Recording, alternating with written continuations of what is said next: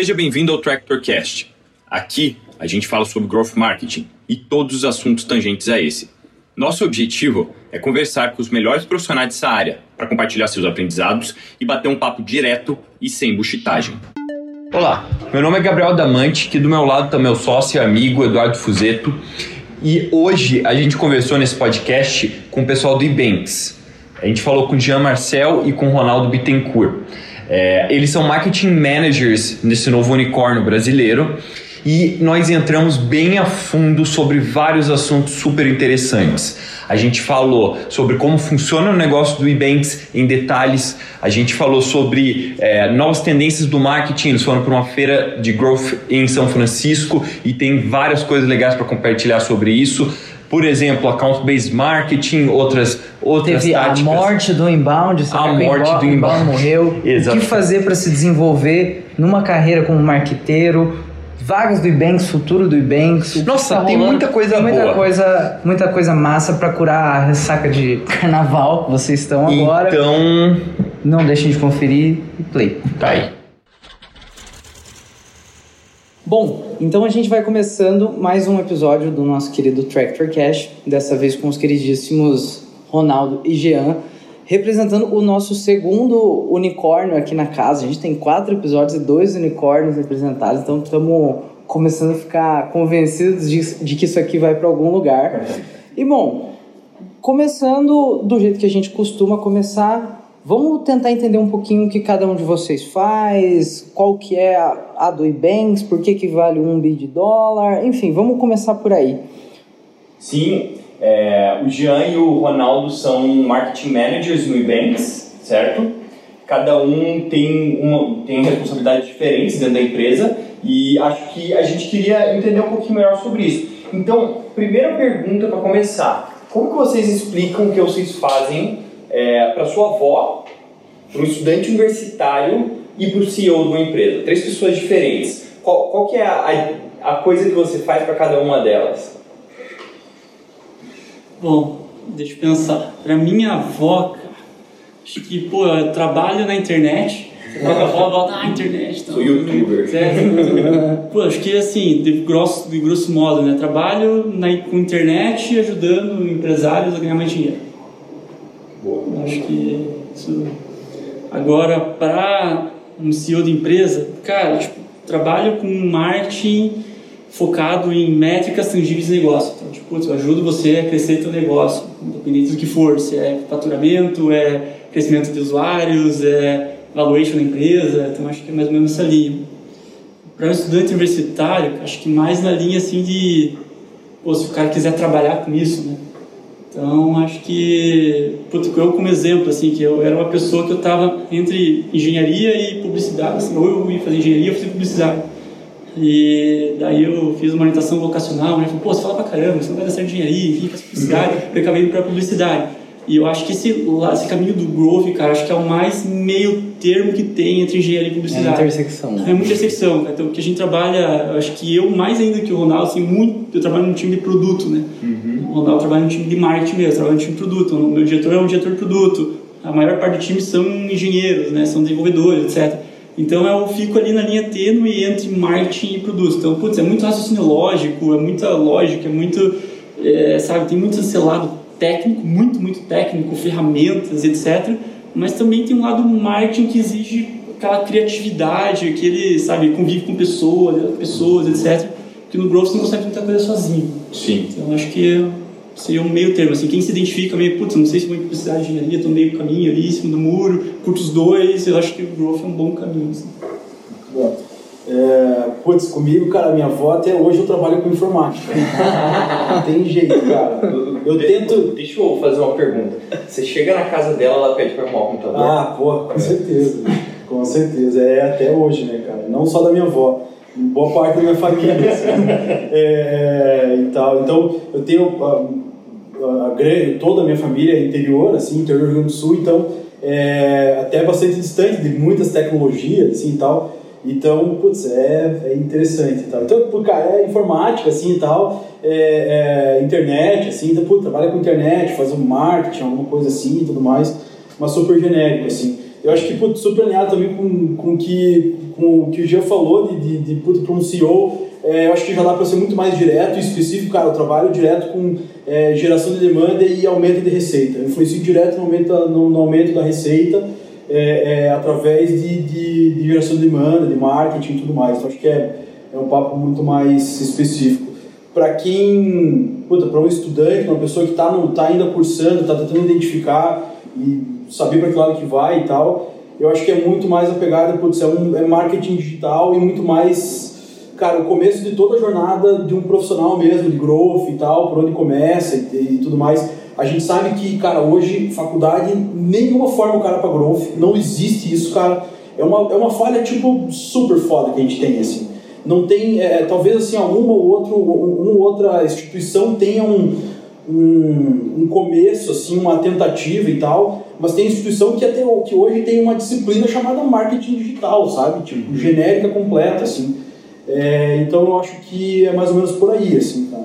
Se eu fosse é, descrever o que eu faço para um, um, estudante, eu, putz, trabalho com, é, com marketing um pouco mais moderno, assim, marketing digital. Eu vou, vou fazer uma pergunta que me surgiu agora. Mas se vocês se descrevem como profissionais de growth ou como profissionais de marketing?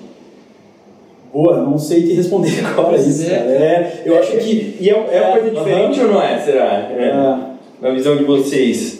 É que, cara, você fala marketing pode ser muita coisa, né? Uhum. Pode ser muita coisa. Pode, tipo, você, putz, às vezes fala marketing, a pessoa pode pensar, pô, você faz, sei lá, propaganda na TV, uhum. sabe? Então, tipo, as pessoas não sabem, marketing pode ser tudo. Sim. Então, eu falo, pô, trabalho com marketing, mas na área de performance e growth. A pessoa, pô, mas o que é performance e growth? Aí a gente uhum. entra um pouco mais, assim, né? Uhum. Só que performance as pessoas levam muito no lado mídia, né? Sim. É, é só, até essa música, tipo, vaga, performance, só vem área de mídia. Só vem mídia, exatamente. É. E, e, no geral, até, putz, isso é um, até um próprio conceito do, do, do, que a gente tem no Ebanks, assim, é, é, performance pra gente ela é um pouquinho maior do que isso. Uhum. É um pouquinho mais abrangente. A gente trata isso é um pouquinho mais abrangente. Como o Jean falou, ele está muito mais do lado de growth, de produto, de aquisição de usuário, de, de usuário final e tudo mais.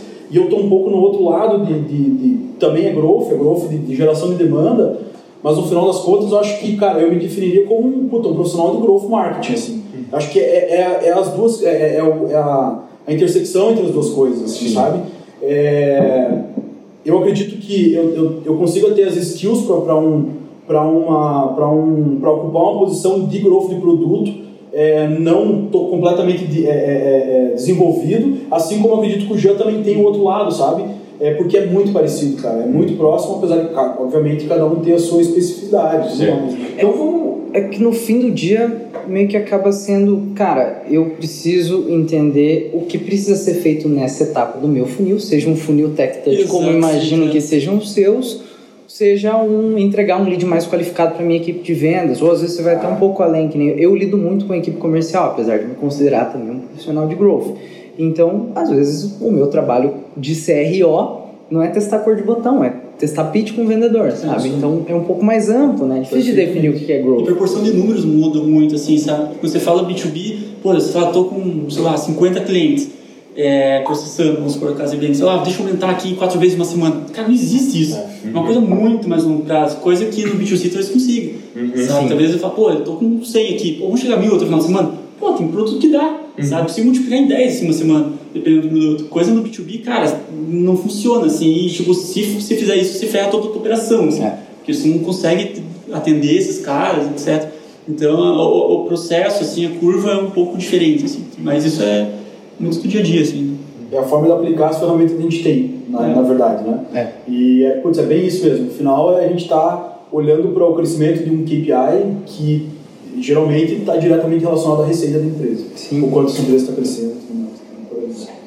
É, olha, eu tenho duas perguntas que eu estou super interessado em, em, entender melhor sobre vocês agora. Primeiro é para a gente conseguir definir bem para quem está escutando. Qual é a diferença entre a atuação do Ronaldo e do Jean? O que, que cada um faz diferente? Qual a área do growth que vocês estão tocando dentro do Ebanks? E a segunda pergunta, já engatada nessa, é cara, vocês estão no unicórnio, certo? O mais novo unicórnio curitibano, é, uma coisa muito impressionante para todo mundo que está vendo de fora. E eu queria entender um pouquinho melhor como que foi essa trajetória dentro do Ebanks, da evolução da empresa, que vocês estão lá faz tempo já, né? Da evolução da empresa até chegar nesse patamar e também na carreira de vocês aí, é, como que vocês chegaram nesse ponto, vocês estão nessa empresa desse tamanho, com um potencial desse, desse nível. É, legal. primeiro lá. Posso? É. É, então, é, cara, putz, eu acho que dá pra ligar um pouquinho as duas coisas, assim. Tem uma história interessante, pelo menos comigo, assim. É, puta, o que que... a- a- a- basicamente, o, o produto do, do Ebanks, o, a- o problema que o, que o Ebanks resolve, cara, é... Puta, nós somos um processador a- a, de pagamentos cross-border, né? Assim que o Ebanks nasceu. Então, putz, o que, que significa isso? Um negócio super novo, até no meio de, tipo, lá em 2012, quando o Ebanks nasceu e tal, no meio de pagamentos, assim, né? Ninguém resolvia essa treta, esse problema aqui no Brasil. É, cara, para você processar com um boleto bancário, para você receber com um boleto bancário, ou por installments, ou com um cartão de crédito aqui nacional e tal, a tua empresa, para receber esse pagamento online, você tem que ter uma, uma conta bancária aqui no Brasil, na qual esse, esse boleto está configurado para ser depositado no fundo dele, dentro da tua conta e toda essa treta, certo? É, uma empresa de fora não tem essa não, não, não tem isso né o cara tem que vir para o Brasil tem que abrir uma entidade aqui tem que abrir uma conta bancária tem que fazer todo o processo de entrada de, de, de- de- no, no mercado brasileiro né é, e puta a gente tá no a gente é, é, nasceu aqui para resolver essa treta né a gente é, é, é, resolve esse, esse problema essa fricção e tudo mais de a, a- gente conseguir receber os pagamentos, coletar os pagamentos aqui localmente, usando os métodos que os brasileiros, peruanos, chilenos, mexicanos usam, que como no Brasil tem o bo- boleto bancário, no México tem o OXXO, na Colômbia tem o baloto. No final das contas é tudo um código de barras que vai para um, uma conta bancária, o, fu- o fundo, sabe? É, é, e cada, cada país ali tem a sua especificidade. Ok. É, encurtando um pouco o processo todo, nesse ponto, é, nesse problema que pouca gente resolve, eu acho que esse é o grande, né, é o grande, a grande pimenta do Banks, é o grande oceano azul do Banks é esse, né, é, que é, a- a gente acaba tendo dois grandes públicos. A gente consegue se comunicar é, é, e, com- e começa a criar uma base de usuários que começam a ter contato. Aquele cara que compra um AliExpress é, ou que assina o Spotify e tudo mais, esse cara está no Brasil, está no México, está no Chile e tudo mais.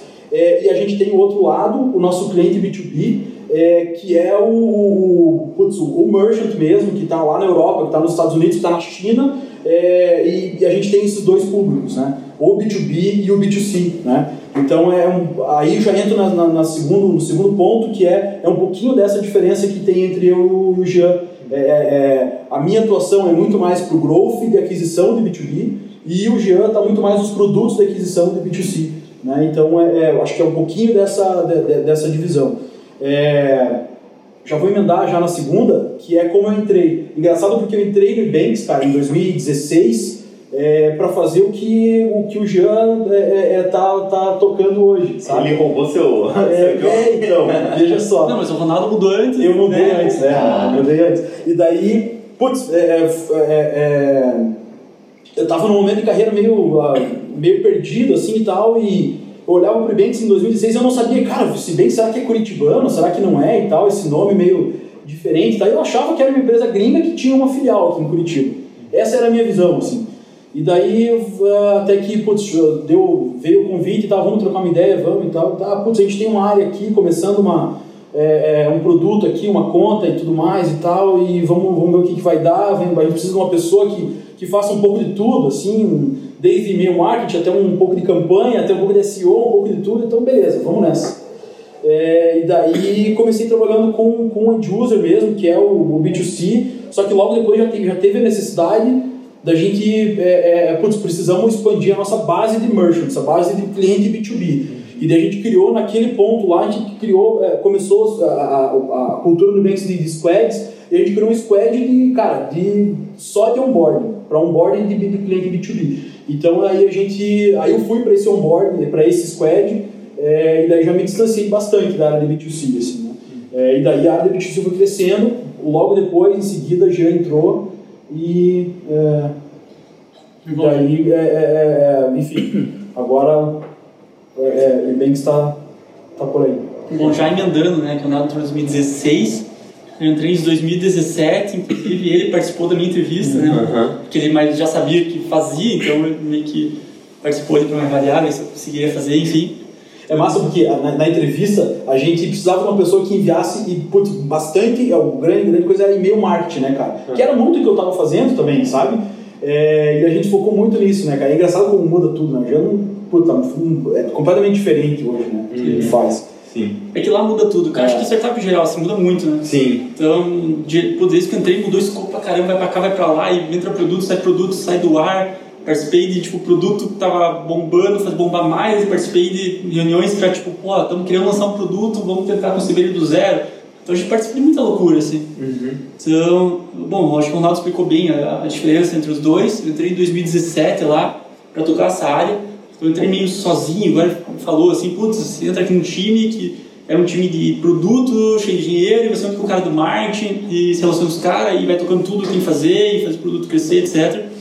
Não tinha muito essa cabeça, né, puta, vamos ter um time de growth, tal. não existia isso, assim, tipo, era desenvolver pelo produto, né, e hoje em dia temos startup assim até hoje, cara, tipo, os caras não focam muito em marketing, assim, pô, tem, tem startup que só tem desenvolvedor, quem faz marketing é o CEO aí, sabe, Uhum. então, tipo, não tem muito essa cabeça de já começar com marketing. E por outro lado, também a gente tá falando de uma época de bens com 200 pessoas, né? Sim. Ah, Menos é. de 200 pessoas. Eu entrei tinha né? 180, 180 pessoas, eu entrei tinha, acho que eu, puta, fui o 112, 113, Uhum. sabe? Então é, é um ambiente bem diferente do que hoje, 800 pessoas, Sim. 700 e pouco. Que é uma empresa grande para uma startup já, né? Mas é. Então- pro nível que está hoje é completamente outra proporção. diferente. E, bom, então eu entrevistei essa pessoa e, cara, na época a gente tava com um- dois, um produto meio que embutido no outro, que a gente chamava de Conte Banks, e eu tinha um milhão e pouco de usuários, assim. É, que a nossa, tipo, wallet, assim, serve de wallet, assim, né? Tipo, gente, as pessoas compravam com... Até esse produto surgiu de um problema, né? Que as pessoas que compravam com cartão, você compra um cartão na AliExpress, volta o dinheiro do teu cartão. Se você compra com boleto, né? Como que volta o dinheiro para você? Esse reembolso, Sim. no caso, esse reembolso vai pra onde essa grana, Eu né? não sei qual a tua conta, eu não sei nada de você, eu só tenho teu e-mail. Então, lá no começo, bem que você mandava um e-mail e falou, pô, cara, pô, Gabriel, me manda aí teu, teu, tua conta bancária, tenho, que- tenho que te mandar aqui 15 reais. Pô, coisa bizarra, sabe? Aham. Então, e as pessoas não respondiam, pessoas não- né? Então, foi criado um produto para receber esse dinheiro. Aham. Então, esse dinheiro ficava entrando na conta e falava, pô, Gabriel, você tem uma conta. Entra em tua conta, cria teu acesso e tal. Aham. Daí com isso a gente vai adicionando features. Então, pô, você podia adicionar dinheiro. E se adicionar dinheiro, você pagava o IOF mais baixo. Então ficava mais barato do que você comprar direto no, no, no, direto no merch. E você podia sacar esse dinheiro, você, sabe? Começou a adicionar umas features. Até o momento que a gente colocou um produto que a gente chama de eBanks Dollar Card. A gente, na sigla DDC. E aí que eu acho que ficou mais pulverizado, assim, o... So- Sobre esse ponto aí, cara, é muito provável a possibilidade de uma outra empresa que enfrentasse esse mesmo problema que vocês enfrentavam em relação aos reembolsos estar respondendo e-mail pedindo conta até hoje, Sim, sabe? sim. Vocês tiveram a capacidade de identificar a demanda e produtizar a solução. Exatamente. Você consegue destacar mais algum ponto assim da estrutura de produtos do Ebanks que surgiu às vezes numa isso, situação Cara, acho que semelhante? todos, assim, meio que todos. Até o próprio Banks Dollar Card. O que, que é uma situação? As pessoas falam, pô, eu recebo dinheiro na nossa conta Banks, beleza, mas como que eu posso comprar? Você Uhum. paga com saldo, beleza, mas aonde? Só em sites que o Banks processa. Então a gente limitava, restringia aquilo. Tá, isso é IC. E aí as pessoas começavam a mandar mensagem, pô, mas eu queria comprar no Uber, eu queria gastar dinheiro com, sabe, ah, no, na Amazon, mas não passa, no eBay, não, não passa, a gente processa para Amazon. É, lembrando bem que o contexto todo é internacional, né? Sim, é, sim. é compra, é compra internacional, entendeu? Esse é o contexto. É. E daí o que, que a gente fez, cara? Tipo, a gente pegou e falou, pô, vamos colocar um cartão. Daí, cartão virtual, a pessoa compra onde ela quiser. Então, dentro da conta Banks, a pessoa podia ativar um cartão virtual. Uhum. Então, isso expandia ela comprar em qualquer lugar internacional, né? qualquer site internacional, que era o cartão em dólar. Então, putz, isso expandiu demais. E aí, as pessoas que trabalham desde, putz, pessoas do dia a dia mesmo, faziam compras, pô, isso é mais barato pessoas que tinham uma sei lá, assinatura em coisas assim, tipo, pô, eu pago um servidor, eu sou desenvolvedor, eu faço site, pago um servidor ali, pô, mas se eu colocar aqui nesse cartão isso é mais barato, eu pago menos. Importador, as pessoas que faziam importação, pô, mas eu compro um volume muito, Peraí, muito alto. peraí, deixa eu fazer um check aqui. Se eu usar essa, essa tecnologia, eu não pago IOF? paga um F mais baixo. A- até hoje? Até hoje. Ó, então eu vou sair Dave, você ouviu? e olhar isso imediatamente. Na época o IOF de cartão era tipo 6,38. E o que, o que era da conta era 0,38. Aham. Então, tipo, cara, É muito significativo. Não, Pô, não 6% faz pra quem diferença. compra muito.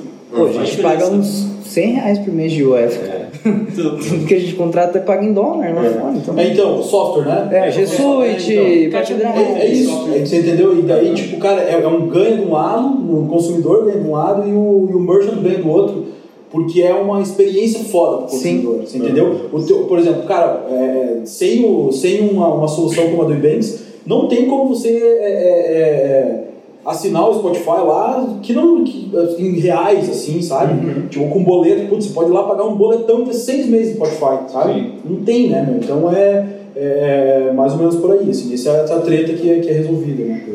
Até outro produto comentou, esse foi um deles. Putz, uma brecha ali. Outro produto que a gente tem hoje no ar é o Ebanks Track, que é de rastreio de encomendas. Então, a gente não. Cara, o correio não rastreia coisa que está fora do Brasil.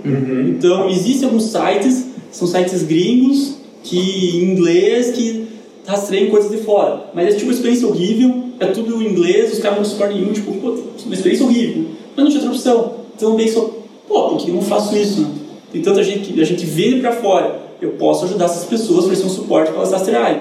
A gente teve Banks Track, já lançou em 2000, e- finalzinho de 2018, se não me engano. Cara, em um ano, assim, a gente estava com mais de um milhão de, de pacotes rastreados. Caramba. Então, a gente, a gente começou a divulgar para as pessoas, alguns merchants pequenos começaram a colocar no site deles, falou, pô, você comprou do meu site, se você é de fora e comprou do meu site, esse site, usa usa esse rastreio de bens aqui, tipo, vai te ajudar muito. Então também, uma outra demanda reprimida, outra que não tinha nenhuma solução, a gente vai lá, pega um- uma brecha e faz, sabe? Sim.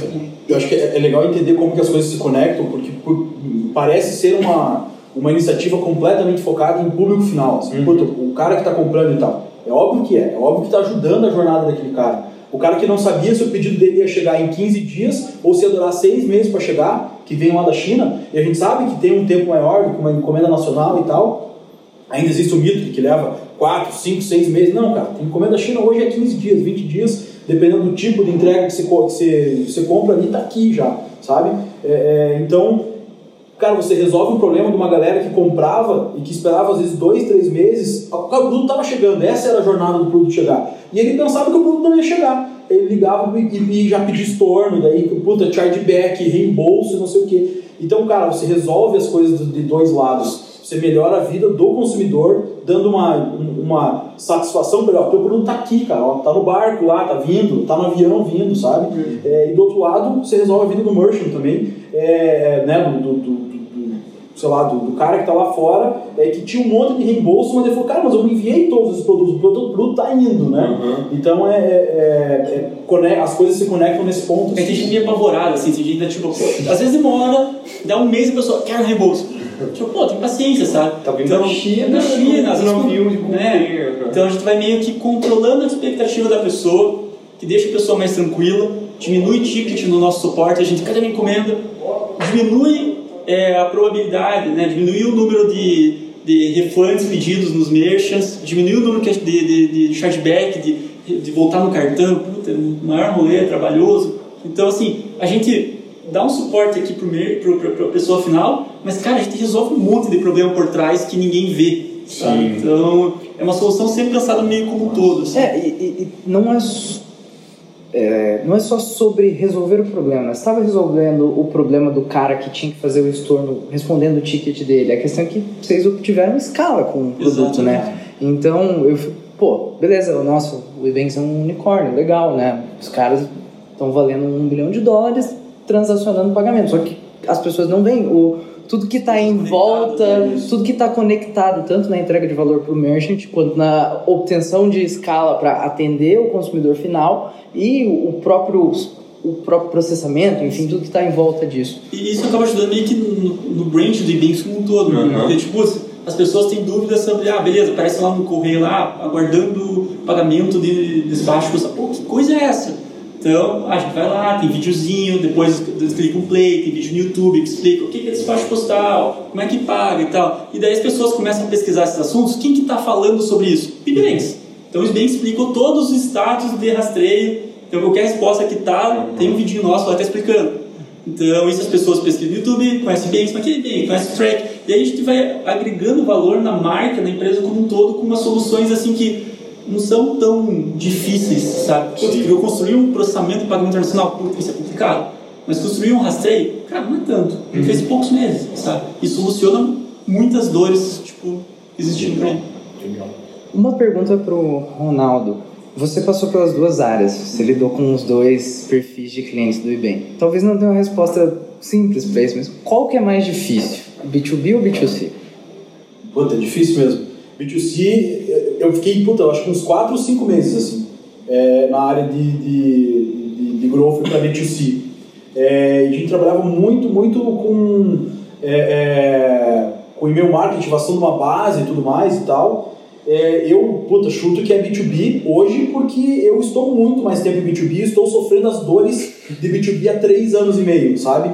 É, eu não estou sofrendo as dores que o, que o Jean está sofrendo, então eu não tenho muito o lado dele para falar. Vai falar que é o B2C. É, mas eu, eu, sei que ele tem as dores dele também. A gente compartilha algumas coisas, então a gente sabe que é, os desafios que cada um tem. É, o grande, a grande dor que eu tinha, é o porquê que eu acho que, o grande motivo que eu acho que, que, que para mim foi mais difícil o B2B, é que eu não tinha base nenhuma. Hum. Assim, base de ativar essa base. De, de é, é já puta, no B2C a gente já tinha uma base boa é, de e-mail para a gente poder começar ali um topo de funil legal e tal. E no B2B a gente teve que construir o topo do funil na unha, do zero. Até hoje é uma puta, é foda para achar um canal que dê um MQL com um custo bom, sabe? Então, tipo, é foda, assim. Então, é, a minha dor é muito mais nesse sentido. Assim, Sai complementando, assim, que porque eu acho que, cara, B2B tem um nível de dificuldade diferente, no eBay principalmente, porque no B2C a gente está falando de. É, eu lido, tipo, os nossos clientes finais são brasileiros e pessoas da América Latina, uhum. tipo, no máximo México, Argentina, etc. Cara, são pessoas mais parecidas com a gente. É. Principalmente brasileiro. Tipo, a gente fazer uma coisa, cara, eu falei, cara, o brasileiro gosta disso, sabe? É mais fácil. Uhum. Agora o Ronaldo fala, beleza, vou, é, vou atrair merchants da China. Cara, o chinês pensa muito diferente da gente. É outra pessoa. Até tipo, a gente conversou, conversando com os caras lá, o cara, não, faz o seguinte, dá, é, dá uma caneca do, do, do Da Harvard pro cara. Da Harvard pro cara. Tipo, dá, uma, dá, dá uma caneca, uma, a gente pode falar depois da BM e tal. Uhum. É, é, dá uma caneca, em vez de dar um presente pro cara qualquer, tipo, sei lá, uma capinha de celular ou uma mochila que o cara não vai usar, sabe? Cara, dá uma caneca da Harvard ou da instituição do cara que o cara se formou sabe? Então, tipo, é, sabe? Esse Brasil, são pontos de vista que a gente nunca é, trabalhou, caneca a gente nunca viu, sabe? É, mentira, você só cara, pelo amor de Deus. É, então, então exato. É, só ganhar a cara da. Acho que eu pensar, eu acho do difícil do, do, do lado do Ronaldo é, cara, como que os caras lá fora pensam? Sabe? Daí às vezes fala, não, vou fazer assim porque aqui no Brasil funciona. Mas, cara, é chinês, é russo, é americano, é, sabe? É outra cabeça, outro mindset. Uhum. Então, pensa, tentar descobrir como os caras pensam, eu acho que é o mais difícil do B2B, principalmente pro Ibanks. Né? Sim. Tá, pessoal, agora falando de carreira aqui. Para quem tem interesse de, de trilhar uma carreira desse tipo, pô, quero trabalhar no unicórnio, tá? Tipo, quero trabalhar no Nubanks, quero trabalhar numa Glovo, quero trabalhar no New, New Bank, alguma coisa assim. Cara, qual que é o conselho, qual a dica que você tem para dar para essas pessoas? E, cara, ao longo da sua carreira, imagino que para chegar onde vocês chegaram até hoje, vocês já cometeram muitos erros, fizeram muita merda, tá? E eu queria saber de vocês, se tem alguma situação especial aí que vocês guardam no peito, como, como aquela, aquela merda especial, aquela situação que você quer compartilhar aqui com o pessoal que marcou muito sua carreira, que você aprendeu muito com isso.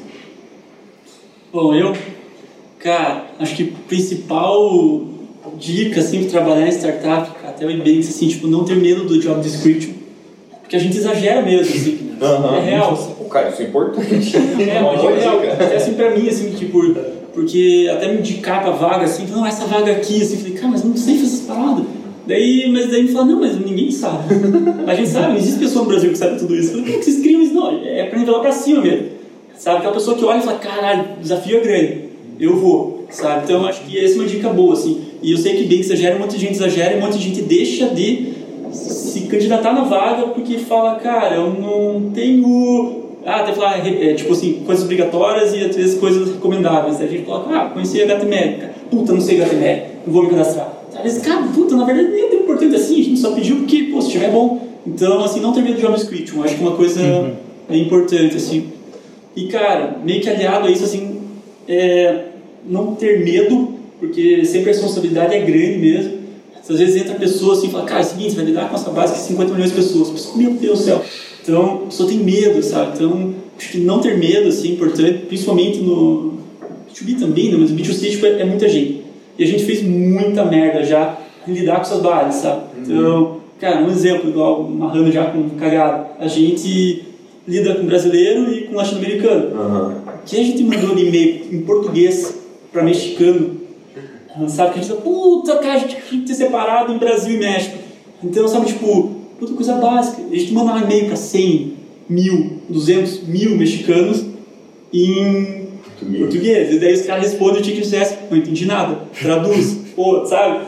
Então, isso a gente fez algumas vezes, assim, até, tipo, entender que, pô, tô numa empresa global. Eu nunca tinha trabalhado em empresa global, só trabalho em português, uhum. sabe? Só trabalho com brasileiro, então muda um pouco o mindset. E que mais, acho que acho que não ser limitado, assim, porque principalmente no growth, é, igual o Mato falou, você tem que ser muito multidisciplinar, sabe? É, tem que fazer mídia, faço mídia. Ah, eu tenho que fazer e-mail, fazer e-mail. Ah, eu tenho que fazer inbound, faço inbound. Eu tenho que fazer, por que tem que fazer? Sabe? Tem umas vezes que a gente está crescendo o produto que eu tô, a gente está lá desenhando um programa de referral, de indicação do usuário, porque isso aqui talvez eu quero saber a conversão, talvez converta mais do que mídia. Então eu estou gastando 20 reais de CAC em mídia, mas se eu fizer um referral, eu dando 5 reais para o cara, eu posso gastar 5 de CAC. Então, sabe? Então você entra num aspecto assim que você não pode se limitar, tipo, só sei isso. Não, cara, eu sou, eu sou tranquilo aqui, ó, manjo de adders e analytics e é isso. Cara, em startup é meio difícil, assim, você tem que ser um pouco mais... Tem alguma skill de, talvez, hard skills, assim, de marketing que é mais difícil para encontrar profissional? Alguma que, cara, isso aqui tá estamos comprando a peso de ouro. Quem tiver, se inscreve no link da vaga que a gente vai deixar no Tractor Cash aí. Cara, do meu lado, assim, eu tenho muita dificuldade de achar gente com experiência em e-mail. E-mail. E-mail. Porque a gente tem uma base muito grande. Uhum. Então a gente tem lá, putz, a gente, que a gente tem a base de pessoas que, pessoas que processam com a gente. Então, todo mundo que assina Spotify no Brasil está na nossa base. Uhum. Todo mundo comprou na Express, tá na nossa base, é muita gente. Então, como a gente tipo, trabalha com inteligência nisso? Como que a gente segmenta com inteligência? Como que conduz uma, uma jornada massa, assim? Então, cara, isso eu vejo que tem poucas pessoas no mercado. Até quando a gente abre vaga de performance, tem tudo de mídia, mas ninguém que manja criar uma jornada e segmentar e dessa inteligência, assim. Eu falar um pouco disso, assim. É, acho que, por exemplo, performance é uma vaga super difícil de preencher é, seria super fácil se fosse uma vaga de mídia. Cara, tem bastante gente, gente muito boa de mídia. É, agora, de performance num, num, âmbito um pouquinho maior, assim, que a gente tá falando assim, puta, aquele cara que consegue olhar para o produto, olhar para a necessidade da empresa, para onde a gente está indo, e adaptar o trabalho de performance, cara, de mídia, de, de e-mail, disso que for, é, nesse meio do caminho, assim, sabe? O que, que ele faz com esse produto que ele tem e com o objetivo que, que, que foi dado, assim, sabe? É, e daí, talvez, assim, eu acho que a, a, hard skill seja uma hard skill de, de product marketing, assim, é bem difícil. E uma hard skill de, de cara, de pensamento crítico mesmo, assim, sabe? De, é, puta, de, de é, é foco... que é, é, muito fácil você ter foco em, em, resultado, em um KPI e tudo mais e tal, mas necessariamente é, eu acho que essa, essa hard skill de, de, cara, acho que pensamento crítico mesmo, um pouco mais geral, assim. O tático é, estratégico ali, né? É, é. Essa, essa ideia do T-shaped, uhum. é, puta, cara, isso é algo que é, é, acredito hoje ser meio indispensável, assim, uhum. sabe? Para uma, pra uma, pra uma startup, assim. É, super, você tem que, tem que entender o contexto onde você está uhum. e na, aquela bolha que você está inserido, você tem que, ter, tem que ser super denso, assim, super profundo, né? Uhum. É, eu acrescentaria é, um, um, um, item que acho que é fundamental para startup hoje, cara. E assim, a gente já entrevistou muita gente, assim. E a gente não contratou por causa do inglês, cara. Uhum. Assim, tipo, pessoas que eu falo, caralho, esse cara é, é foda. Essa, essa menina é foda. Faria exatamente, é, é o que a gente precisa. Só que não fala inglês. Ou não tem o inglês, tipo, puta, que, que dá para se comunicar, sabe? Uhum. É, e até foi um Legal eu já ter falado isso de não se assustar com a vaga, porque tinha uma vaga lá em 2016, antes de eu, entrar no Ebanks, tinha uma vaga de Growth Hacker. Nossa, e era um herói, assim. Era um paladino nível 40. aí eu falei, caralho, não sou. Eu até faço um pouco disso aí, assim, mas não faço nada, nem perto, assim. É, mas eu não fiquei com medo da, de, de todas as, as, skills técnicas de marketing. Falei, pô, acho que eu consigo fazer um pouquinho cada um. Só que o inglês eu não tinha. Não falava nada. Tipo, nunca tinha, né? Nunca tinha, tinha nem tentado, assim. É, só aquele cursão, assim e tal. E não, não me apliquei pra vaga, sabe? E daí, na real, quando, quando fui falar com, com depois com o pessoal ali e tal, com o André, com o Ariel e tal, os caras falaram, não, relaxa, é, vamos, vamos aprender junto, vamos fazer e tal. Então, é, é, mas hoje, cara, já, pelo menos pro, pro Ibanks e pra, puta, você pega um, puta, um Nubank, cara, o Brasil já não é mais o, a, o, o, o suficiente, sabe? Uhum. É, principalmente em marketing, né, meu? Quantas fontes de marketing que você tem que não, puta, não tem, né, cara? Não tem coisa em português. E você tem que ir para fora, assim. Então, é, acho que por aí. É, eu acho super legal você falar sobre o T-shape, sobre o T-shape. Você pode explicar para o pessoal o que você quer dizer com isso quando, uhum. quando você se refere a esse tipo de profissional? Cara, vamos pegar uma, um, putz, é, é, uma... Acho que deve ter alguns conceitos um pouco diferentes, assim, mas é, é, é acho que pegar um cara de marketing, assim, tudo mais, aquele cara que tem uma visão um pouco holística de várias coisas, só que ele tem uma, um, uma skill, uma... uma é, especialidade no marketing que ele é super profundo, sabe? É, é, talvez assim, putz, eu, eu, eu, eu consegui ter isso é, durante um bom tempo na minha, na minha carreira, que eu trabalhei sempre muito com analytics, com e-mail marketing, com, com SEO, é, com social media e, e, com várias outras, é, com conteúdo. É, puta, a gente tava falando ali antes de 2010, 2008 e tal, nem tinha, né, inbound marketing 2010, não se falava desse termo inbound marketing, acho que meio que começou por ali esse, esse termo se falar e tal, mas essa ideia de, pô, você ter um conteúdo, esse conteúdo converter, você nutrir esse cara e tal, esse conceito existia, né? Não tinha esse nome de inbound marketing, assim. Então, putz, a gente, é, mídia, performance e tal, sempre, eu, eu sempre fui muito, muito dentro disso, mas acho que eu sou profundo mesmo, assim, é, putz, é analytics, é, é área bem analítica é, é, e, e, SEO, né, cara? É o que eu sempre fui muito profundo. Então é você conseguir, beleza, eu sei aonde eu sou muito profundo, eu consigo, cara, ser o, o maior especialista que eu conseguir, sabe?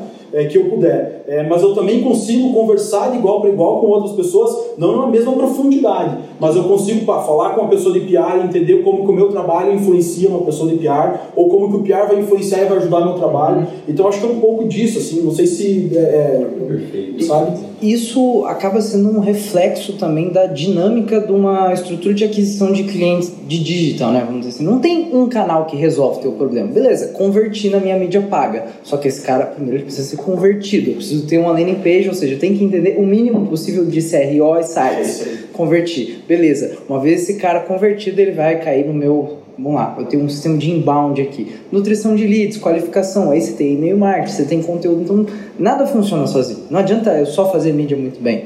E, cara, eu acho que mais até estando em startup, por a gente ter equipes mais enxutas, eu acho que a área que mais demanda esse conhecimento inteiro, acho que isso deve ser válido para outras áreas, para os nossos queridos devs e tal, mas no marketing não tem, não tem como fugir é, disso. Cara, com certeza. Eu acredito que conforme você está numa empresa cada vez maior, você consiga sobreviver mais como um especialista. Departamentalizar. Isso, você departamentaliza assim. mais. É por aí. Uhum.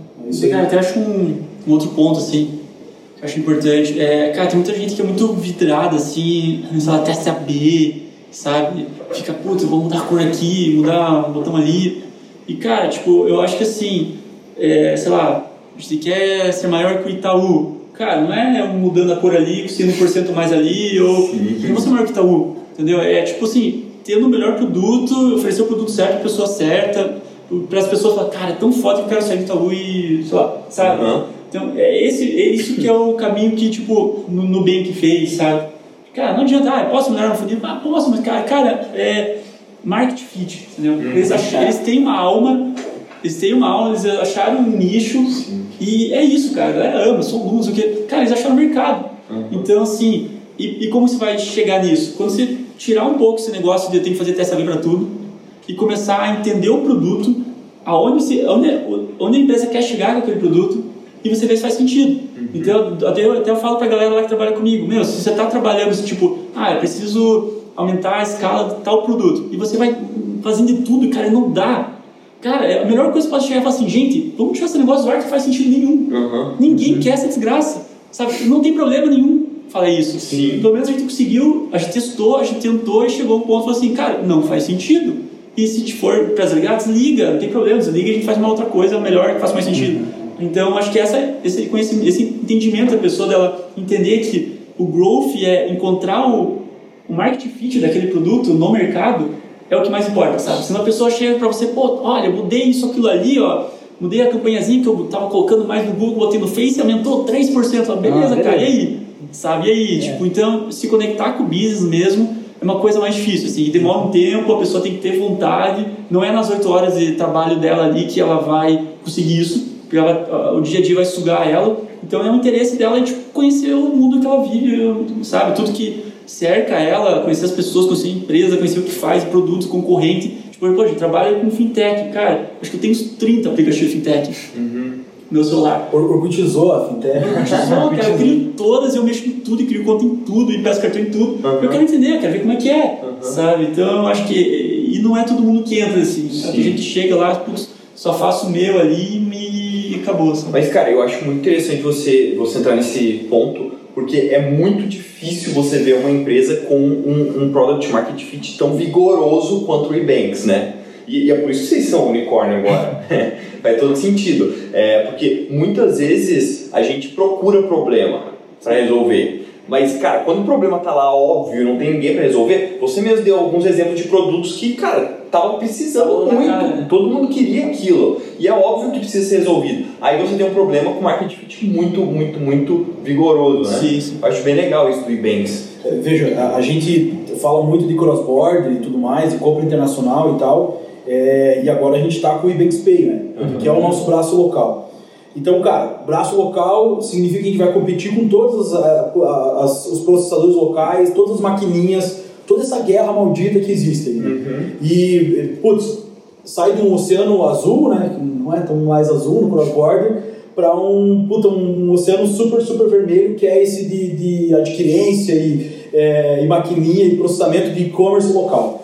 É, só que, cara, quando você olha para interior do país, meu, é, ninguém tá, ninguém tá olhando para lá, para resolver aquele problema dos caras que estão lá, sabe? É, de Cascavel, de Guarapuava, de Toledo, de, sabe? Foz do Iguaçu, entendeu? Então tem uns problemas lá, assim, que ninguém tá olhando e tal, que eu acho que ainda são adereçáveis, que ainda tem muito que resolver, sabe? Então é, é, é, é muito assim, cara, de você exatamente fazer exatamente esse processo de, cara, de quem que eu resolvo o problema, sabe? Já tem, e tem muita gente resolvendo esse mesmo problema que eu resolvo ou não, assim, né? É, por, por aí. Eu já falei isso outras vezes, inclusive acho que no Tractor Cash, mas às vezes a gente tem que tirar um pouquinho o óculos do Sean Ellis de otimizar a cor do botão, voltar lá para 84, pegar a administração do, de marketing do Kotler e fazer uma lógica de 4Ps. Beleza, temos serviço com 7Ps. Tipo, cara, para, analisa prazo, produto, promoção, o que, que você está fazendo, sabe? Que você vai ter uma resposta que provavelmente vai ser mais impactante, sabe? Do que ficar no micro, no micro. né? É, cara, beleza, esse produto não faz sentido, mata, sabe? É, não tô conseguindo vender, pô, mas a gente já tentou 500 mil tipos de pitch de funil, com, pô, a equipe comercial já rodou, já trouxe cara sério, não vende. Cara, você já parou pra considerar a possibilidade do seu produto não atender, sabe? De Tipo, tipo, ter esse problema, entendeu? É. É, mas aí a gente falou de coisas tipo, cara, é, se tem alguém que tá escutando e que tá com esse problema, cara, tá um problema muito sério, assim, sabe? Tem que tentar resolver o quanto antes, assim. market é, fit. É, putz, muito, muito importante, assim. Muito importante. É, cara, só pra uma coisa, uma cagada que, eu, que você, você falou ali e tal, que eu não, é, não falei, é, puta, bastante coisa, assim, na verdade. A gente aprende bastante fazendo cagada, assim. É, mas acho que teve uma que foi até é, é, marcante, assim, pra mim. A gente tava fazendo, putz, a gente faz campanha pra fora da América Latina, né? É, muito focado nos Estados Unidos e Europa, é, e daí estamos cada vez mais, puta, começando em China, assim. Aí, é, puta, teve uma vez que a campanha tava rodando, e daí, puta, a, a gente tem um, um- um problema, como a gente faz é, é, é, transação cross-border, é, de pagamento cross-border, tem um problema de compliance muito forte. A gente precisa estar compliant com o mercado brasileiro com as leis brasileiras muito fortes. Então, vou dar um exemplo aqui. Pô, você não, não dá para importar é, bebida alcoólica, é, é, vender via internet bebida alcoólica e fazer essa importação. Você, existe uma lei brasileira puta, você tem um imposto de importação de bebida alcoólica. Então, via e-commerce, como é que você vai coletar esse imposto? Não tem como, certo? Então, a gente não pode processar para, tipo, sei lá, é, se tiver um evino e tudo mais, uma parada assim, a gente não consegue, sabe, processar esse tipo de esse tipo de, de business. É, a mesma coisa acontece, puta, país sancionado, né, cara? Então você tem lá Irã, é, Iraque, puta, Afeganistão, tem uma porrada de país que é sancionado. E daí, cara, campanha de mídia rodando nesses países, assim, tá ligado? E daí a gente vai olhar lá, e geralmente isso acontece com o chefe, né? Aí você vai ver lá e, puta, daí dá um, dá um sofrimento, assim, é, de uma, você gastando uma grana Impressionante. num segmento que você tá, tá, tá, tipo indo a grana numa segmentação que, sabe, tá puta, errado no botão ali. Cara, mas é impressionante. É sempre o CEO da empresa É, que vai ver, vai ver a segmentação errada. Faz- tipo assim, faz cinco todo meses mundo, CEO ninguém vai ser atingido pra quê? Só o CEO vai cair o raio nele? É impressionante. Cara, igual tipo, a gente fez uma vez que acho que eu vou mudando. A gente passou o saldo, né? Na época do EDC, assim, a gente foi mudar o saldo. Pô, você enche de saldo, gasta, né? Só que daí a gente pegou na, na época do Puxaquare lá, errou um negocinho, que a gente acabou pegando as pessoas que criaram no começo o EDC, a gente acabou criando tipo dois, assim, pra validar, etc. E daí a gente acabou puxando errado e veio tipo o saldo dobrado, né? Aham. E aí a gente mandou e-mail e tal, e eu- daí, tipo, bem o CIA, assim, chegou e falou, mano, eu tô aparecendo saldo dobrado aqui. E pra explicar que foram só, tipo, os CIS e só as pessoas que estavam, sabe, tipo, 10 pessoas ali, aquele grupo de... Só os CIS e os diretores, assim, tipo, receberam o saldo dobrado. Os restos não recebeu, sabe? Tipo, Se eram 10 cis, foram 10 mensagens no teu WhatsApp, cara. É, só as pessoas ali, daí você explicava pro cara, falava, não, cara, foi você e... Não, mas não, o outro CIS recebeu. Então, todo mundo, sabe? Foram vocês. Então, pra eles, assim, tipo, pô, se o CIS e o diretor receberam, o Brasil inteiro recebeu igual, sabe? Você explicar, não, cara, foram só esses 10, só vocês, porque pra vocês é diferente e tal. Então, tipo, acontece umas coisinhas dessas, assim. Nossa. Não, e você falou das maquininhas, vocês vão lançar a maquininha do Ebanks? Pô, tá rolando, cara. Tá rolando já? Tá rolando, tá rolando é, beta, assim, e tudo mais. É, o Ebanks Pay é uma nova linha de negócio, é uma nova empresa que está Aham. nascendo debaixo do grupo Ebanks. É, maquininha e tudo mais, estamos rolando os primeiros testes e tal, tá? Estamos tocando, cara. Pô, não tá, assim, a gente não tá, tá super incipiente no sentido de que, cara, estamos, é, é, tem uma puta uma equipe já trabalhando nisso e tudo mais, é uma nova linha de negócio e tal. Então tá, tá acontecendo a coisa assim. E daí nessa linha de Banks Pay, processamento local, que a gente tem, o, tem essa nova wallet aí, e tal, que possibilita um pouco desse, dessa nova wallet e tal, e desse cartão que a gente tem agora. Acho que o Jean pode falar um pouquinho em cima disso. assim. Pô, que massa. Então, cara, mais ou menos assim. A gente tinha lá conta base, com cartão DC, etc. Só que, cara, tipo, putz, foi construído lá no começo, o produto não conseguia escalar muito direito, que tipo, a gente começou a jogar muita gente lá no produto, aí tinha lista de espera, daí a gente não dava conta de aprovar as pessoas, então, tipo, a forma que o produto era feito, também por questões regulatórias, o cartão era emitido fora, daí mudou a regra da União Europeia, não podia mais emitir para brasileiro. Então, a forma que o produto existia naquela época não funciona mais, sabe? Não tem como existir daquela forma. Tanto que na época que tipo, a gente tirou do ar esse produto, assim, cara, a galera veio. Tinha, tinha muitas pessoas que conheciam o Ebanks só por esse produto, né? Tinha cerca de 100 mil pessoas. Cara, tinha gente mandando mensagem assim no, no Facebook: o Ebanks faliu, como assim faliu? Então, até agora que a gente soltou a notícia assim da, da e-wallet, tem comentários falando: ué, o Ebanks tinha falido, agora voltou com outro nome que agora é Gol, sabe? Então, tipo. Mas basicamente, cara, agora com esse mercado assim de, de wallet crescendo muito no, no mundo todo, né? Tipo, China já é putz, pulverizado pra caramba. O pessoal nem usa muito cartão, né? QR Code lá, você anda de, de Uber táxi, o cara põe o celular, você QR Code tá pago. Banquinha, bom, tudo é assim lá. Então, o caminho do, do dinheiro, até a propaganda do PicPay fala isso, o caminho do dinheiro é, é- é digital, cara, e o wallet, etc. Não precisa mais cartão, teu próprio celular, enfim. Então, é- esse é o caminho. E a gente já tem, então, base, né? A gente tem muitos compradores, mais de 50 milhões de pessoas na nossa base, então as pessoas meio que conhecem a gente, mas às vezes até a gente conhece mais pessoas que elas conhecem a gente. Então a gente tem uma base, coisa que algumas startups assim, de wallet não tinham, né? Então elas tiveram puta, ralar e torrar uma grana absurda para conseguir escalar, coisa que talvez a gente não precise gastar tanto assim. É, mas basicamente o produto é, que é uma wallet, a gente lançou ela com cashback de 5%, é, em, site, em alguns sites que o Banks processa. E não é aquele negócio tipo AMI, assim, que você coloca ali, ganha cashback, você tem que usar no site deles de novo. Não, cara, é dinheiro. Você recebe 5% de volta, comprou na Express, recebe 5% de volta, quer sacar, quer tirar, quer pagar um boleto, seja o que for, você consegue usar esse dinheiro. É, dinheiro de verdade. É, dinheiro de verdade. De verdade. E, então a gente, putz, tá começando agora, a gente começou alguns meses atrás, teste interno, só para e-banks, né? O pessoal que trabalha lá. É uma conta em real, né? Conta em real, é. Brasileira aqui, um pouquinho diferente do primeiro, porque tinha o EDC e tal, que uhum. ele era uma conta que você depositava pagando em real, usando o processamento cross-border de banks, que daí ele se transformava em dólar e tudo Sim. mais. Então, Eu, é, era até a minha pergunta, é, né? onde está é, esse dinheiro? Porque... Então, é, o Go agora, que na época é, foco internacional, agora é real, então é uma conta em real, é, tem cashback para comprar lá fora, etc. Mas você adiciona dinheiro numa conta pré-paga, né? Tipo carteira virtual mesmo, coloca o dinheiro e sai usando. É, é, real. A gente tem planos sim de, de, de, voltar com o dólar, que é no score, né? Então acho que putz, pontos fortes ali que a gente tem. A gente tem base, então a gente consegue crescer com meio pessoas ali que já, já tem meio dentro de casa. A gente tem a vantagem do cashback sem gastar muito dinheiro. Então, os por PicPay, que é cashback, cara, estão realmente tirando do bolso dele dando dinheiro para você. Uhum. A gente não. Então, você compra no, no, no, AliExpress, a gente já ganha dinheiro porque dessa, desse daqui. Então, eu só estou repassando. Então, eu estou crescendo o produto, repassando meu faturamento para você. Então, eu não estou precisando enfiar muito dinheiro, sabe? Então, esses merchants que são, pô, Spotify, AliExpress, Wish, pô, são Airbnb, são caras grandes, assim. Então, isso ajuda a gente a crescer. E também tem o fator internacional a gente pode voltar, só que putz, a gente precisa voltar de uma forma correta, a gente está estudando isso, a gente poderia voltar com o internacional, com o IOF barato, cartão internacional, etc., que nosso core é cross-border, né? Então, uhum. assim, também está nos planos.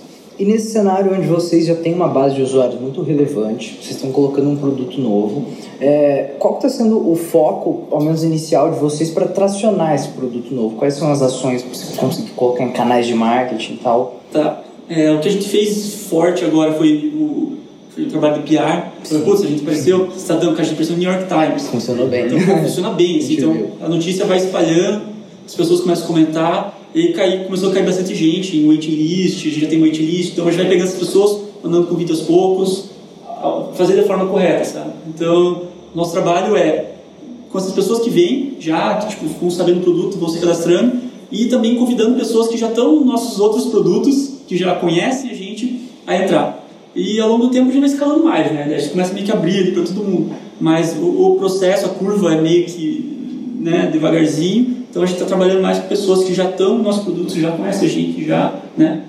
Já estão relacionadas em pouco bens e a gente vai convidando elas aos poucos. Pra... É verdade que o Ebanks não precisa mais construir base, né? Exatamente. tem que construir mais base, né? Mas você já tem muita base, o negócio é ativar ela em produtos novos. É mais saber Sim, usar. com certeza. Tá, mudando um pouquinho do B2C agora para o B2B, porque eu gostaria de me aprofundar mais em relação à geração de demanda, principalmente do fundo funil, essa passagem de bastão entre comercial e marketing. Cara, como que funciona isso no Ebanks? Porque é um dos maiores problemas que eu vejo em startups que têm equipes de venda e equipes de marketing é porque está sempre o, o, comercial e o marketing ali numa discussão eterna sobre a qualidade do lead, sobre o que funciona e o que não funciona. O cara fala que o lead é ruim, daí ele reclama que tem pouco, e daí o marketing vai lá, muda. Enfim, é um bafafá, né? Queria entender, cara, vocês chegaram a algum segredo do Ebanks para fazer esse SLA, essa passagem de bastão do lead? Tem alguma coisa para compartilhar sobre isso? É, polêmico mesmo, assim, sempre tem essa treta, sempre tem essa briga. Mas eu acho que, é, é, é não sei se é um segredo, mas eu acho que é, é algo que a gente conseguiu desde o começo trabalhar junto e, e deu certo. É, a gente percebe que tem de fato, isso é uma dor com todo mundo, que obviamente só de conversar com as pessoas, tanto pessoas de marketing quanto pessoas de inside sales ou de sales e tal, você vê que é, todo mundo tem essa mesma dor e, puta, é, venda reclama do lead, é, e marketing reclama que venda não pega o lead e daí fica nessa, assim, né? Uhum. É, você pode ver que a gente vê que isso é muito claro porque tem muita ferramenta que o sales pitch da, da ferramenta é resolver isso. Ah, é, é, marketing reclama que, que vendas não ataca o lead, que não pega o lead. E vendas reclama que, é, é que marketing não entrega lead bom. Então, tipo, quantas ferramentas tem tipo, para resolver essa treta, né? Esse problema, assim. É, eu acho que a gente, o que, que a gente conseguiu fazer um pouco diferente, assim. É, eu comentei antes que a gente lá no começo eu entrei para B2C, daí eu puta, fui para um squad de onboarding, certo? como é que começou esse squad de onboard, né? Tem, pô, tem aquela história de que o squad ele tem que sobre, ele tem, o, o squad só é squad se ele conseguir é, é, puta, é, é, fazer um almoço ou uma janta com uma ou duas pizzas, é uma coisa assim. Então ele tem que ser tipo conciso, é, enxuto, uhum. né? Com tipo duas pizzas, todo mundo do squad tem que conseguir comer direitinho. Então a gente começou, cara, com acho que uma pessoa de marketing, que era basicamente eu. quem puxou foi o puto André, o André puxou o, o, o squad. aí a gente tinha dois vendedores, um cara de integração é, uma pessoa de integração, que fazia a integração do, do, do, do nosso sistema com o e-commerce e tudo mais. É, puta, cara, devo estar esquecendo talvez uma ou outra, mais uma ou duas pessoas. Então, cara, foi tipo sete pessoas que a gente começou esse squad. E era marketing, eu do marketing, o André também estava junto com uma, é, como, como uma, um profissional de marketing ali, é, e duas pessoas de venda. Né? É, e, cara, a gente construiu o processo juntos, do começo. Primeiro que a gente nem sabia o que, a gente ia fazer. A gente se juntou lá num, num aquáriozinho, tipo esse que a gente está aqui, assim, e a gente começou, então beleza, então agora a gente quer a nossa, a gente, a gente virava um merchant por mês, é, um novo merchant todo mês. E daí, pô, beleza, então agora vamos tentar puta, dobrar, né? Vamos para dois, aí vamos para quatro, aí vamos para, sabe? Então, é, eu lembro que quando a gente bateu, sei lá, cara, é, primeiro, a gente começou em julho, novembro, a gente tava fazendo uns 5, 6, assim, é, e puta, já era super foda, já era super legal. E o que que era, cara? Qual que é a diferença? A gente estava respondendo pelo mesmo OKR, o marketing e, e venda, sabe? É claro que no momento lá do Banks com cento e poucas pessoas, é, a gente conseguia fazer isso, certo? Uhum. Agora a gente tem 80 pessoas no marketing e mais outras 80, 60, 60 para 80 pessoas em, vendas. Então é um pouco mais difícil, né? Você, é, como se level de vendas, como se level de, de um seed marketing. Então é, é, as coisas ganham um pouco mais de. de, de é, é, muito, muito diferente. Mas acho que a grande diferença é, e principalmente, né, esse, esse trabalho é muito focado em SMB, Small and Medium Business. Então, putz, cara, desde que a gente começou, a gente estava super junto, super alinhado, e eu acho que até, é, é, cara, meados de 2018, meados de 2017, final de 2017 a gente estava super assim, sabe? Super trabalhando de, de, desse jeito, é, é, é, é criando processos juntos, sabe? Eu no marketing eu não criava um processo sem ter uma pessoa de vendas junto, uma pessoa de pré-vendas junto. Acho que começo de 2017, não, metade de 2017 a gente começou a trabalhar com pré-venda. Uhum. Porque até então, cara, era só venda, sabe? Tipo, o próprio BizDev, o próprio vendedor fazia o processo de pré-venda e também tocava a venda, né? Então, a gente foi melhorando esse processo, foi puta, pegando os conceitos de inside sales, daí, putz, vários, várias técnicas de spin selling, várias outras coisas para melhorar todo o processo, né? Mas daí, putz, beleza, é, a gente não criava um processo, tipo, desde levantar uma LP, a gente não levantava uma LP, cara, se o, cara de vendas não estava junto e sabia que estava vindo daquele LP. E qual que era o conteúdo que estava ali, que tipo de lead que ia entrar, sabe? Então acho que essa foi um pouco da diferença, entendeu? Talvez assim, se eu pudesse colocar uma coisa assim que fez a diferença é juntar as pessoas no mesmo time e não falar venda e marca. Claro que cada um tinha a sua, respondia por uma atividade no final do dia mas era respondendo pelo mesmo OKR, né, cara? E até hoje a gente é assim. É, a gente, obviamente, se departamentalizou o marketing, departamentalizou vendas, comercial. É, a gente tem daí dentro do marketing geração de demanda e pré-sales, é, pré-venda. É, é, só que ainda a gente compartilha pré-venda e, e de geração de demanda o mesmo OKR. Você entende? É, obviamente que é, a gente está, cara, respondendo pelo mesmo OKR ali. E eu acho que isso é muito importante, né? É, e a gente sempre tenta construir cada vez mais juntos os processos. Estamos levantando essa campanha que vai ter essa, esse funil, esse processo, essa LP e tal. A gente está pedindo essa e essa informação e tal, faz sentido, não faz? Então, cara, não tem como não criar esse processo junto. Então, talvez essa foi a grande diferença, sabe? É, a gente não ter um atrito tão grande. Aí isso é tudo funciona muito, muito para SMB, né? É, quando a gente começa agora é, é, é, é olhar um pouco mais para Enterprise, que daí a gente trabalha num, num, momento um pouco, um pouco mais diferente, que daí já esse processo de Enterprise ele nasce quando já existe o departamento comercial e o departamento de marketing, né? Uhum. Então, putz, já só de falar desse jeito já, já vê um pouco de, de peso, né? É, e a gente bateu um pouco de cabeça no começo, assim. Cara, putz, e daí, principalmente, eu acho que essa, essa diferença cultural, né? O nosso time de enterprise, ele está muito focado é, e ele é, é, constituído por pessoas, por, por americanos, é, 10 ou 12 pessoas lá nos Estados Unidos, focadas lá, e agora o time também é, de enterprise em, em IPEC, é, na China, Então, cara, diferenças culturais, né, de como a gente conversa, puta, a gente se entende aqui muito fácil, certo? Sabe?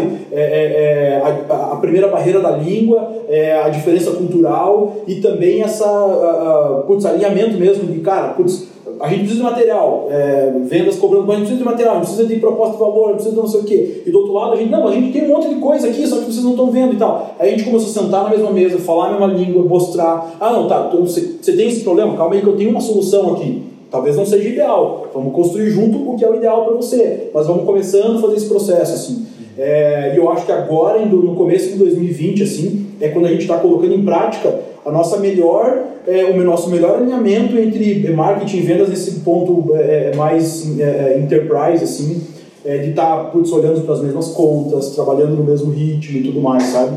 Então é, acho que é, mais ou menos por aí, assim. Não tem jeito de resolver isso se não é sentando na mesma mesa e deixando um pouquinho o ego de lado, assim, sabe? a gente fez um planejamento para marketing para esse ano e uma das coisas que a gente puta, é, escreveu na parede lá é marketing being invisible, sabe?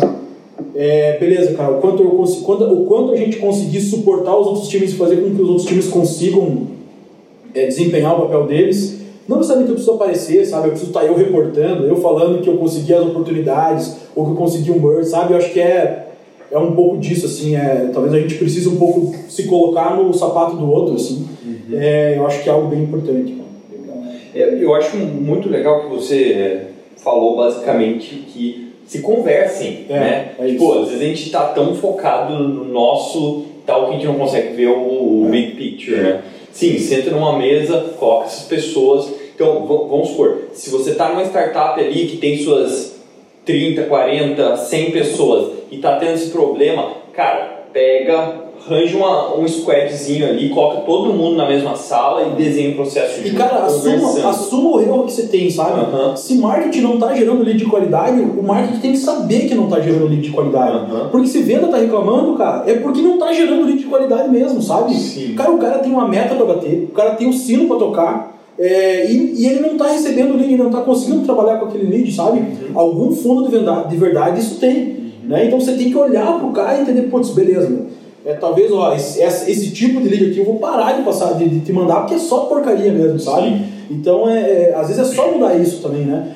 Quantas vezes a gente viu assim, a gente se olha com todos os leads que estão entrando, aí você vê que tem um lead que, cara, olha aqui, ó, essa, essa galera aqui, taxa de conversão zero nessa segmentação aqui, uhum. ou taxa de conversão 1% de, de lead para oportunidade. Aí você vai ver, cara, esse campo aqui, o cara tá marcando essa informação nesse campo. Então não passa mais esse lead. Cara, ele, vendas deixa de receber 3, 4 leads a mais. Uhum. Só que a percepção, cara, de, de, de que. Qualidade. Pô, de qualidade muda completamente, entendeu? Então é. é não, e, e, assim, você não descobre isso se você não sentar junto com vendas, com pré-vendas ali. E, meu, assumir, cara, que de fato tô passando lead ruim. E do outro lado, vendas tem que também, cara. Pô, assumo que pô, poderia trabalhar melhor, poderia, sabe, é, é, é, desenvolver mais o lead, tentar mais, ser mais, sabe? Eu acho que tem que ser, tem que ter dos dois lados, assim, esse ponto. Escuta, vocês têm um sistema muito complexo de lead scoring, como que, como que é feito isso? Vocês desenharam juntos também? Cara, boa pergunta. A gente não tem, é, não tem nada super estruturado lead scoring. É, é, o que, que, a gente tem hoje? A gente tem, é, é a gente tem um grande problema. O nosso compliance, todo o processo de de, de, de entender se o cara é fit ou não pra gente, a gente não consegue tirar isso num formulário. Por exemplo, é, puta, eu até consigo saber se esse cara vem de uma indústria. Por exemplo, se o cara colocar lá que é, o cara vem de gambling no formulário, ou se o cara é pornografia, ou se o cara vem de, sei lá, algumas listas e tudo mais, eu consigo, beleza, já não, já não passa pra frente, sabe? Só que a gente não tem muito esse tipo de problema. Então é um tipo de campo no formulário que eu já nem, a gente já nem usa. É, agora, por exemplo, você vê um cara que está com o Afeganistão no país dele, pô, eu não vou mandar esse lead para lá. E a gente teve esse erro no passado. É, talvez volta e meia a gente vê voltando um lead ou outro lá que cai lá em, em vendas e o cara tá, puta, tá, a empresa dele está no Afeganistão, saca? Só que daí tem um problema que às vezes tem um cara que vai no formulário, bota que a empresa dele está nos Estados Unidos e no final das contas ele manda o um documento e a empresa dele está no Afeganistão, sabe? A gente precisa ter todos os documentos dos caras, entendeu? É, então é muito difícil fazer esse scoring, sabe? É, especificamente pra gente ali. A gente está trabalhando cada vez mais agora tentando colocar uma, uma inteligência artificial para olhar para vários fatores e daí a gente olhou desde demográfico, firmográfico e de comportamento do cara. Beleza, o que, que cada um desses pontos aqui estão hoje influenciando? Porque manualmente, olhando assim, cara, a gente não conseguiu tirar algo de, de, de bom, assim, sabe? É, volta e meia a gente inventa um campinho novo, uma perguntinha nova que você coloca ali e dá uma pimentadinha e aí você vê que melhora, assim, sabe? Uhum. Então, é, é bem, bem difícil, assim. É, a gente ainda ali, é, com, com a SMB, a gente não encontrou uma, um, um scoring que ele case o fit com o comportamental. Porque é muito fácil você fazer um, um, um scoring comportamental, sabe? Ah, puto, o cara consumiu conteúdo, abriu e-mail, enviou formulário e tal. Isso é super simples, só que às vezes pode ser um cara, tipo, um professor de faculdade, tá ligado? Fit nenhum. É, e daí do outro lado, cara, o, o nossa maior dificuldade é saber qual que é o fit, assim. Porque às vezes a ficha do cara é perfeita, só que daí você entra no site do cara, ele não tem a currency BRL, sabe? Puto, daí já fica bem difícil pra gente, entendeu? Então tem algumas coisas que a gente não consegue é, é, tirar, é, mais ou menos por aí. É super, super difícil pra gente fazer isso, assim, sabe?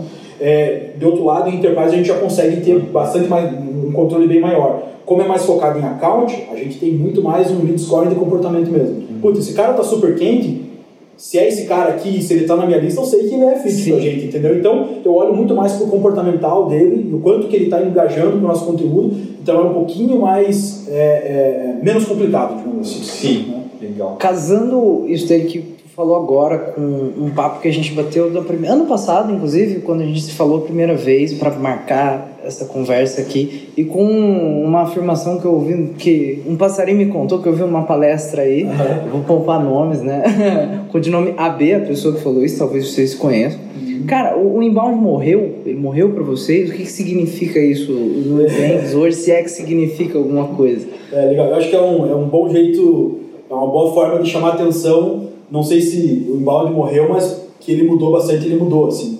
Eu acho que é um jeito de chamar atenção para isso, assim. É, o André falou isso um pouco no contexto de ABM e tudo mais, que eu acho que o, o inbound não... É, eu não estava na palestra, assim, mudou um pouco, tem mudado um pouco ao longo do tempo e tal, e só o inbound não resolve tanto.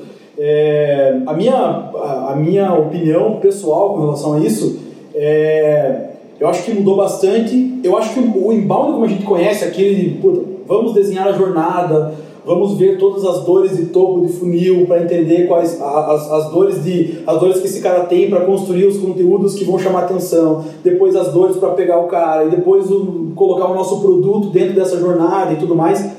Eu acho que ele é, ele, ele é super foda, é um conceito animal, é, mas é, tem algumas, alguns tipos de, de mercados e tudo mais que é super difícil você construir essa jornada. Primeiro que a jornada a gente sabe que ela não existe nesse jeito, né? Lá do topo do funil, o cara vai pro meio, depois vai pro fundo, daí ele vira um lead, daí ele não é. Tá, é, pô, não é, não é tão simples assim, né? É, é, e assim, eu acho que talvez é, a gente já tentou implementar isso no Nubanks e tal, e foi, e foi tipo, puta, bem, bem ruim assim pra gente. A gente não conseguiu, porque é. Cara, não, primeiro, não conseguiu mapear direito as dores dos caras. Era um, é, é, é, não existia um nicho com dores muito específicas e parecidas. É muita gente, né? É, é então, sabe, é, é, é, tava, foi, foi, foi, um, foi um, um, um, tipo de atividade que a gente tentou que a gente não teve tanto sucesso, assim, sabe? eu acho que você pega hoje, assim, cara tem muita, muita gente ainda aplicando aquele e-mail automático que tem, é enviado por uma pessoa, assim, com a fotinha da pessoa, assim e tal. É... Cara, não dá mais, assim, né, meu? Não sabemos Pô, que é robô. Todo mundo sabe que é robô, né, sabe? Não, não, não tem mais essa, essa, esse negócio, assim, entendeu? Eu acho que é um pouco nesse sentido. Se você não entregar o valor, se você não, se você não entregar o, o, o conteúdo que o cara quer e o cara precisa no momento que ele precisa ali, é, é, é bem, bem, bem difícil, assim. É... Acho que as iscas pararam de funcionar, né? É. Na época chamava cara, de isca, né? Satura tudo, cara. É. Você entende? É. Cara, tudo vai fazer Mas eu acho que isso é interessante porque acaba gerando uma seleção, né? Ah. Ou seja, só vai conseguir quem é bom, de fato, quem é muito bom. Seu conteúdo tem que ser realmente valoroso. É isso, Antigamente qualquer um conseguia. Hoje tem tanta gente fazendo que você tem que se destacar muito para conseguir fazer que uma pessoa preste atenção no que você está falando. Eu acho que isso é super positivo, na verdade. É, isso aí. Você pega, por exemplo, puta, o conteúdo que a RD tem, sabe? É, vamos pegar um conteúdo que. O, o artigo que os caras têm, que a RD tem sobre lead scoring, cara. É, tipo. Cara, é, não existe coisa puta, melhor do que aquilo, assim. No conteúdo em português, cara, é foda, você tem profundidade, você fala sobre curva, desde de curva ABC e tudo mais, e mescla com. É um tesão, sabe? Então é tipo, é esse tipo de conteúdo que, que hoje tá. tá a- a- a- que você precisa implementar. Só que eu acho que o formatinho ainda de, ah, puta, pega o cara lá em cima e fica nutrindo por e-mail e tudo mais, eu acho que tá bem, bem saturado, assim, entendeu?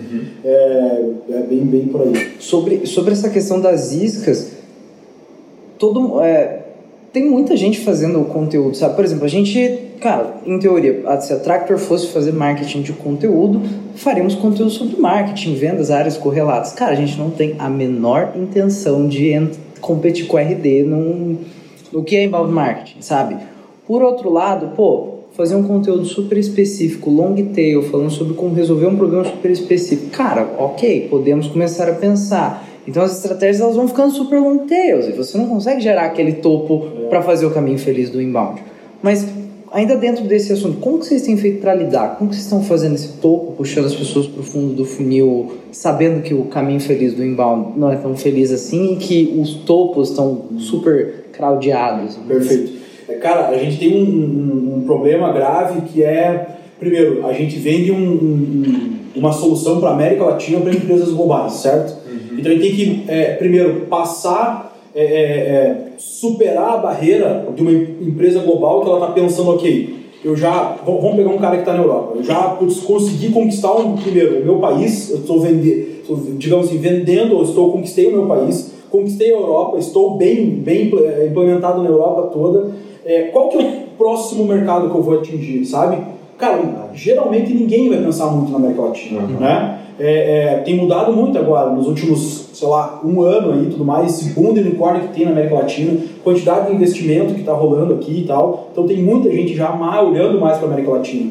Então o primeiro problema que a gente tem é, cara, é, por que, que eu devo ir para América Latina, sabe? É, tem muita tem, eu vou pegar um exemplo clássico aqui que a gente tem, por exemplo, a gente tem é, é integrado com o Shopify é, e cara, adoraria que existisse um canal que falasse sobre cross-border, sobre é, internacionalização de loja Shopify e tudo mais, sabe? Que conversasse com exatamente o cara que está internacionalizando a loja dele e que ele usa Shopify, por exemplo.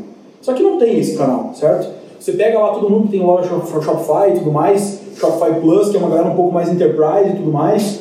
É, cara, a o primeiro passo é você vender a América Latina, sabe? A gente tem uma estratégia, tem um, uma, uma, um produto muito legal no Ebanks, que é o Labs, e, meu, ele nasceu para isso, você entende? É, é, nasceu, cara, três anos atrás, como blog do Banks, e foi crescendo, a gente, puta, errou e acertou várias vezes com esse produto, desde criar, sabe, esse conteúdinho, tentar criar esse conteúdinho para construir o topo meio fundo e tal, e não deu, e não vai e tal. E eu acho que agora a gente está conseguindo encontrar, assim, é, o time do Labs está tá, tipo, super feliz conseguindo encontrar e conseguindo atingir é, quem a gente precisa e principalmente não é só atingir, mas é mudar a cabeça das pessoas e entender que a América Latina é um, é, é um mercado que ele deve, que ele deve é, olhar para isso e tudo mais. Passamos essa barreira, ok, agora a gente pode falar de é, como que você vai fazer isso. É, então a gente tem, ainda tem muito esse problema. O nosso topo de funil é super difícil por conta disso. Então a gente não tem um topo de funil muito foda. A gente está hoje, é, é, basicamente a estratégia nossa de geração de demanda, a gente vai quem está com problema de fundo sabe? Aí você fica, a gente está super limitado também a, quantidade, né? Você não tem, é, é, a gente não tem a quantidade necessária e tudo mais, e daí, é, é, puta, tentar fazer o maior filtro possível que a gente consegue é, para não vir as porcarias, que vai vir gente de tudo quanto é tipo de gente, de, de, de tudo, tudo quanto é tipo de lead, né? É, então, putz, cara, é problema super grave que a gente tem e que a gente tenta ao máximo, acho que eu vou chutar aqui que 80% do nosso dia assim, é pensando em formas de aumentar o nosso topo de funil, assim, sabe? Uhum. É isso aí. É super difícil. E o bate-papo continua na parte 2, que vem semana que vem. Fica atento que tem muita coisa legal ainda e muito conhecimento, muita coisa para aprender com o pessoal do Ebanks. Valeu!